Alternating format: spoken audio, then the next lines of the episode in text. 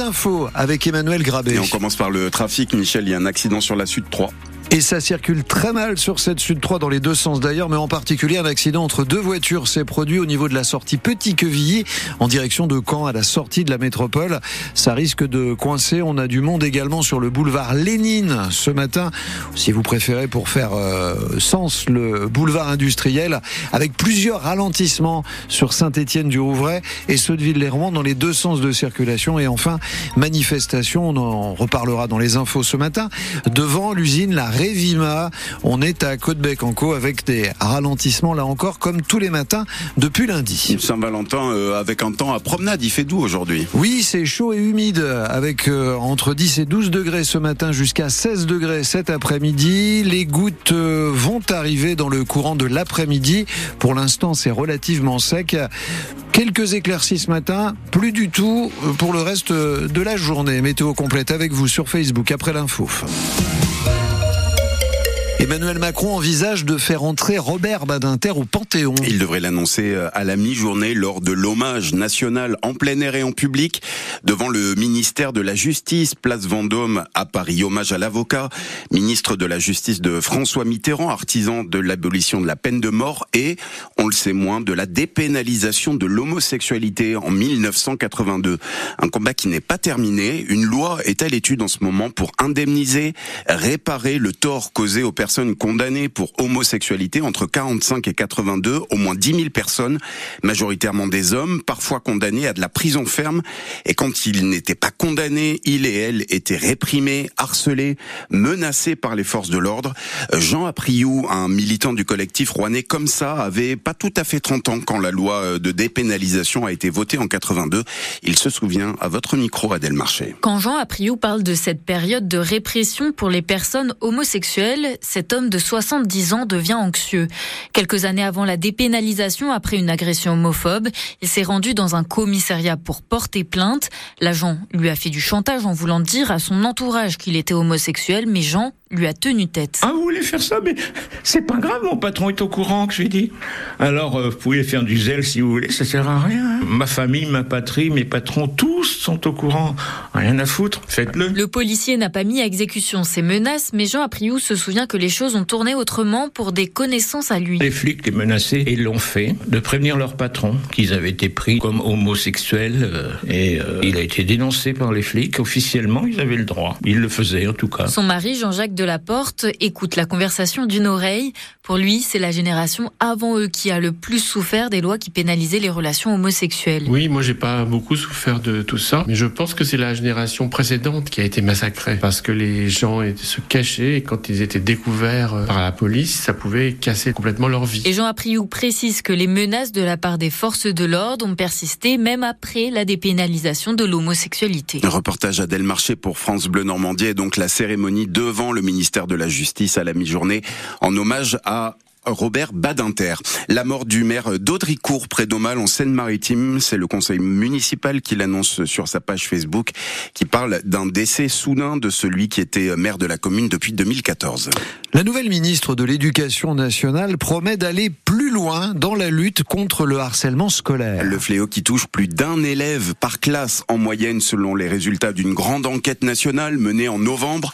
Hugo Dutré, un jeune normand, en a été victime de harcèlement quand il était collégien Aujourd'hui, il est étudiant à Rouen. Il est l'invité de France Bleu Normandie ce matin car il vient de sortir un film documentaire sur le harcèlement scolaire. L'école de la peur, c'est disponible en ligne sur YouTube. Extrait. Pour comprendre le harcèlement scolaire, la meilleure manière de comprendre ce phénomène, c'est de donner la parole aux victimes. Élèves, parents, nous sommes partis à leur rencontre pendant plusieurs mois et les témoignages qu'ils nous ont délivrés sont bouleversants.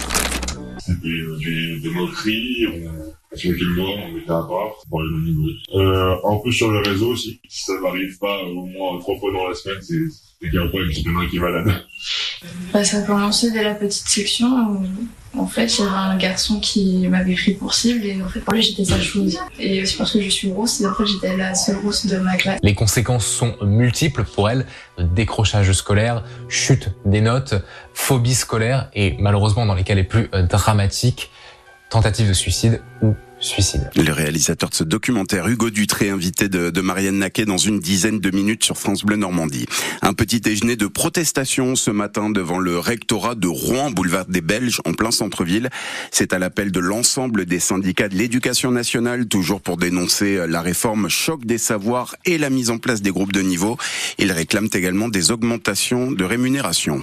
Eux aussi réclament de meilleurs salaires. Une mobilisation très suivie depuis lundi chez Revima, à Côte-Bécancourt, Rivanceine. Entre la moitié et les trois quarts des salariés de l'usine de maintenance aéronautique sont en grève, plus rien n'en sort. Eux devraient en savoir davantage aujourd'hui. Le millier de salariés des Galeries Lafayette, les 26 magasins détenus par l'homme d'affaires Michel Ohaillon. Il doit présenter aujourd'hui son plan de continuation de l'activité devant le tribunal de commerce de Bordeaux avec le risque d'être placé en redressement judiciaire. Le magasin de Rouen est concerné. 8h06 sur France Bleu Normandie. Bon, ça, on le sait, on est heureux. Hein, le FC Rouen en quart de finale de la Coupe de France de foot contre Valenciennes. Alors, ce qui euh, devait être une fête est en train de tourner à, à l'imbroglio politico-sportif. Ça se jouera ce match a priori au stade Diochon. C'est l'hypothèse qui tient la corde encore ce matin, mais rien n'est sûr. On a envisagé ce match de le jouer à Valenciennes et même à Caen. C'est le scénario qui a été officialisé hier matin avant une volte-face pour revenir à Diochon. Théophile Pedrola, apparemment les supporters mécontents, canets et rouennais semblent avoir eu le dernier mot. La mobilisation et l'insistance des supporters des deux clubs, selon le communiqué hier midi du FC Rouen, les fans de Caen ne voulaient pas des Diables Rouges et les Rouennais ne voulaient pas aller à Caen. Voilà l'explication de cette volte-face inattendue. Pourtant, tout était signé hier midi entre les deux clubs pour organiser le match, une location du stade à 50 000 euros et un trajet financé pour les supporters.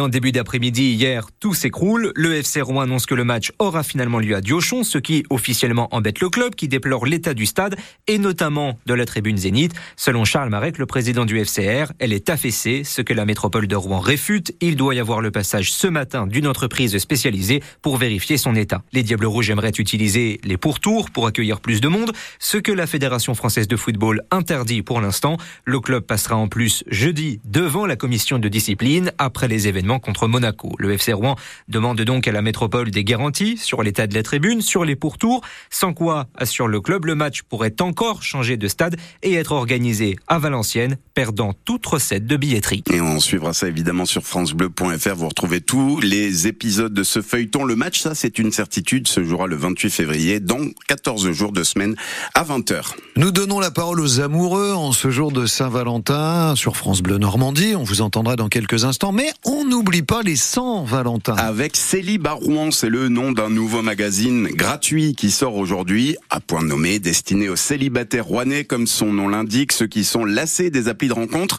Lucie Amadieu, vous l'avez feuilleté ce nouveau magazine. C'est un magazine de la taille d'un calepin, 36 pages, pleines de couleurs, différentes typographies, des textes courts écrits sur un ton drôle et des témoignages de rencard. Si j'aurais su, ce sont les premiers mots qu'il a lancés après m'avoir reluqué de la tête aux pieds. Son téléphone encore collé à l'oreille, visiblement en pleine conversation. Du coup, j'ai fini la phrase à sa place en lui lançant je serais pas venue. Et je suis partie sans me retourner. Il y a aussi des sujets sérieux, décrit Vanessa Christique à l'origine du projet. J'ai une rubrique qui s'appelle Rééducation sexuelle et dans le premier numéro, on y parle de consentement. Est-ce que dire oui suffit-il vraiment? Mais ce trimestriel sert avant tout de divertissement pour les célibataires. L'idée, voilà, c'est de dire aux gens, vous n'êtes pas seuls, il y a d'autres personnes qui le vivent et c'est de donner des clés des conseils, des éclairages, toujours avec humour si possible. Et ce style d'écriture s'applique même aux publicités qui représentent un quart de ce magazine gratuit. La fondatrice en prend soin car c'est l'unique source de financement de son projet. J'ai voulu en fait que les annonceurs trouvent une vraie plus-value, que ce soit pas juste leur logo, leur adresse et puis leur dénomination. Donc en gros, j'ai proposé des slogans qui collent à la ligne éditoriale du magazine. Ce magazine doit aussi servir aux lecteurs célibataires à faire des rencontres via des événements organisés par sa créatrice. Et le premier événement, c'est ce soir pour la soirée de lancement de Célie Baron à 19h30 au Entrepôt Food Hall de Rouen.